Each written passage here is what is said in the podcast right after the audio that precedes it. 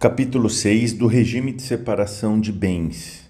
Artigo 1687, muito cobrado em provas, muita atenção. Estipulada a separação de bens, estes permanecerão sob administração exclusiva de cada um dos cônjuges, que os poderá livremente alienar ou gravar de ônus real. Artigo 1688. Ambos os cônjuges são obrigados a contribuir para as despesas do casal na proporção dos rendimentos de seu trabalho e de seus bens, salvo estipulação em contrário no pacto antinupcial. Subtítulo 2. Do usufruto e da administração dos bens de filhos menores. Artigo 1689. O pai e a mãe, enquanto no exercício do poder familiar, 1. Um, são usufrutuários dos bens dos filhos. 2. Têm a administração dos bens dos filhos menores sob sua autoridade. Artigo 1690. Compete aos pais e, na falta de um deles ao outro, com exclusividade, representar os filhos menores de 16 anos, bem como assisti-los até completarem a maioridade ou serem emancipados. Parágrafo único. Os pais devem decidir em comum as questões relativas aos filhos e aos seus bens. Havendo divergência, poderá qualquer deles recorrer ao juiz para a solução necessária. Artigo 1691. Não podem os pais alienar ou gravar de ônus real os imóveis dos filhos nem contrair, em nome deles, obrigações que ultrapassem os limites da simples administração, salvo por necessidade ou evidente interesse da prole, mediante prévia autorização do juiz. Parágrafo único. Podem pleitear a declaração de nulidade dos atos previstos neste artigo. 1. Um, os filhos. 2. Os herdeiros. 3. O representante legal. Artigo 1692, bastante atenção neste artigo, alta incidência em provas. Sempre que, no exercício do poder familiar, colidir o interesse dos pais com o do filho, a requerimento deste ou do Ministério Público, o juiz lhe dará curador especial. Artigo 1693 excluem-se do usufruto e da administração dos pais: 1. Um, os bens adquiridos pelo filho, havido fora do casamento, antes do reconhecimento. 2. Os valores auferidos pelo filho maior de 16 anos no exercício de atividade profissional e os bens com tais recursos adquiridos. 3 os bens deixados ou doados ao filho, sob a condição de não serem usufruídos ou administrados pelos pais. 4. Os bens que aos filhos couberem na herança quando os pais forem excluídos da sucessão. Subtítulo 3 dos alimentos. Muita atenção nesse artigo 1694. Vamos lá. Podem os parentes os cônjuges ou companheiros pedir uns aos outros os alimentos de que necessitem para viver de modo compatível com a sua condição social. Grifem essa frase compatível com a condição social. São, amigos, aqui os alimentos civis ou congruos. Eu vou repetir. Quando ele fala aqui compatível com a sua condição social, estamos diante dos alimentos civis, também chamados de congruos. Prossigamos a leitura. Inclusive para atender às necessidades de sua educação. Parágrafo 1. Os alimentos devem ser fixados na proporção das necessidades do reclamante e dos recursos da pessoa obrigada, Parágrafo 2. Os alimentos serão apenas os indispensáveis à subsistência quando a situação de necessidade resultar de culpa de quem os pleiteia. Artigo 1695. São devidos os alimentos quando quem os pretende não tem bens suficientes, nem pode prover pelo seu trabalho a própria mantença, e aquele de quem se reclamam pode fornecê-los sem desfalque do necessário ao seu sustento. Aqui, amigos, é aquele binômio necessidade-possibilidade. Prossigamos a leitura, muita atenção com este artigo 1696, muito cobrado em provas. Artigo 1696. O direito à prestação de alimentos é recíproco entre pais e filhos e extensivo a todos os ascendentes, recaindo a obrigação nos mais próximos em grau uns em falta de outros. Uma observação importantíssima sobre os alimentos, amigos. Os alimentos é, têm um caráter de imprescritibilidade, mas bastante atenção com esse caráter de imprescritibilidade. Por quê? A pretensão aos alimentos é imprescritível, por envolver estado de pessoas e a dignidade humana. Porém, muita atenção a pretensão para a cobrança de alimentos fixados em sentença ou ato voluntário prescreve em dois anos, conforme já vimos no artigo 206, parágrafo 2 deste Código. Prossigamos a leitura.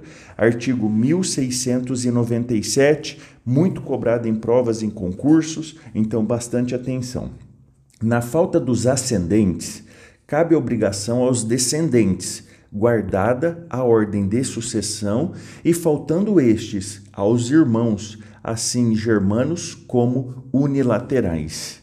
Artigo 1698. Se o parente que deve alimentos, em primeiro lugar não estiver em condições de suportar totalmente o encargo, serão chamados a concorrer os de grau imediato sendo várias as pessoas obrigadas a prestar alimentos, todas devem concorrer na proporção dos respectivos recursos e, intentada ação contra uma delas, poderão as demais ser chamadas a integrar a lide.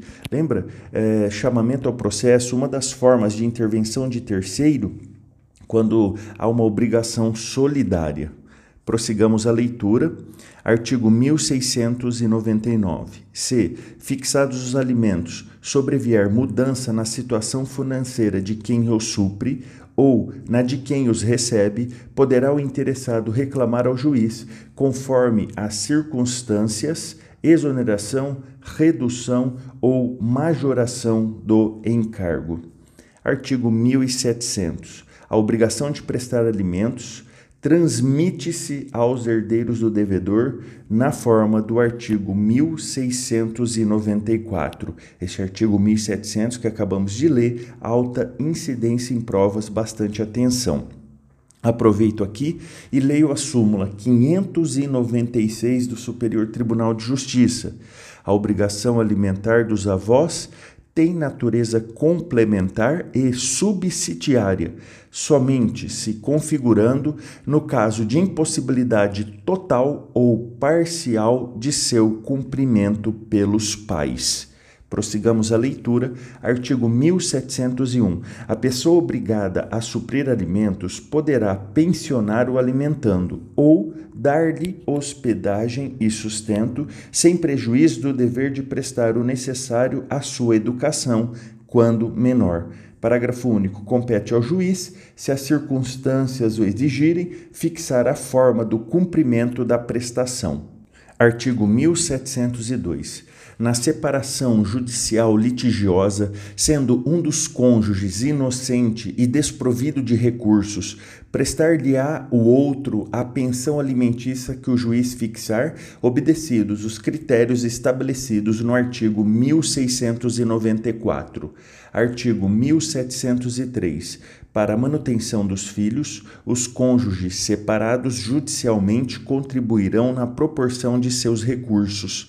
Artigo 1704. Atenção com este artigo. Se um dos cônjuges separados judicialmente vier a necessitar de alimentos, será o outro obrigado a prestá-los mediante pensão a ser fixada pelo juiz, caso não tenha sido declarado culpado na ação de separação judicial. Parágrafo único. Se o cônjuge declarado culpado vier a necessitar de alimentos e não tiver parentes em condição de prestá-los, nem aptidão para o trabalho, o outro cônjuge será obrigado a assegurá-los, fixando o juiz o valor indispensável à sobrevivência. Artigo 1705. Para obter alimentos, o filho havido fora do casamento pode acionar o genitor, sendo facultado ao juiz determinar, a pedido de qualquer das partes, que a ação se processe em segredo de justiça. Artigo 1706, bastante atenção. Os alimentos provisionais serão fixados pelo juiz nos termos da lei processual. Artigo 1707. Muitíssima atenção. Pode o credor não exercer, porém, lhe é vedado renunciar, vou repetir, é vedado renunciar o direito a alimentos, sendo o respectivo crédito insuscetível de cessão, compensação ou penhora. Amigos, vamos repetir isso daqui que é muito importante, esse artigo 1707, vira e mexe está nas provas, ou seja, memorizem isso não pode nos alimentos renúncia, cessão, compensação ou penhora.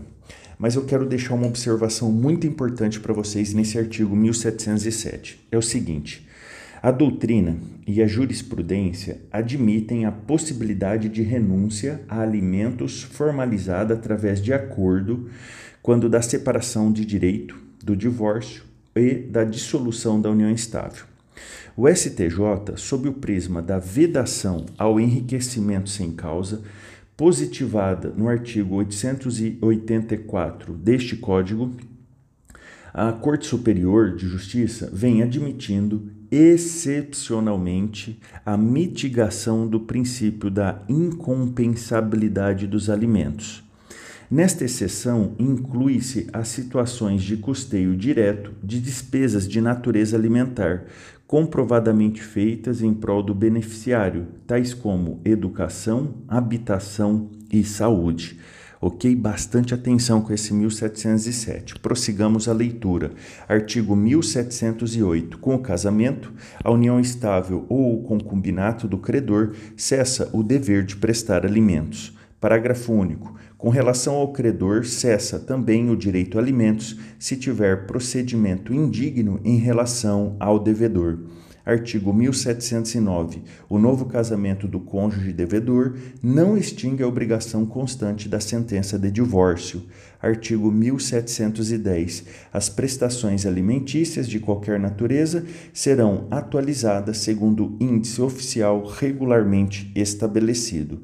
Amigos, se tiverem alguma dúvida, sugestão, crítica ou elogio, mande para mim um direct no meu Instagram, arroba memorize. Aproveite, se inscrevam no nosso canal do YouTube, Marcel Rulli Ifen Memorize, e no nosso canal do Telegram, hashtag civil underline e underline legal. Disponibilizo várias aulas gratuitas, materiais, enfim, estou junto com você nessa jornada da sua aprovação. Um grande abraço, bons estudos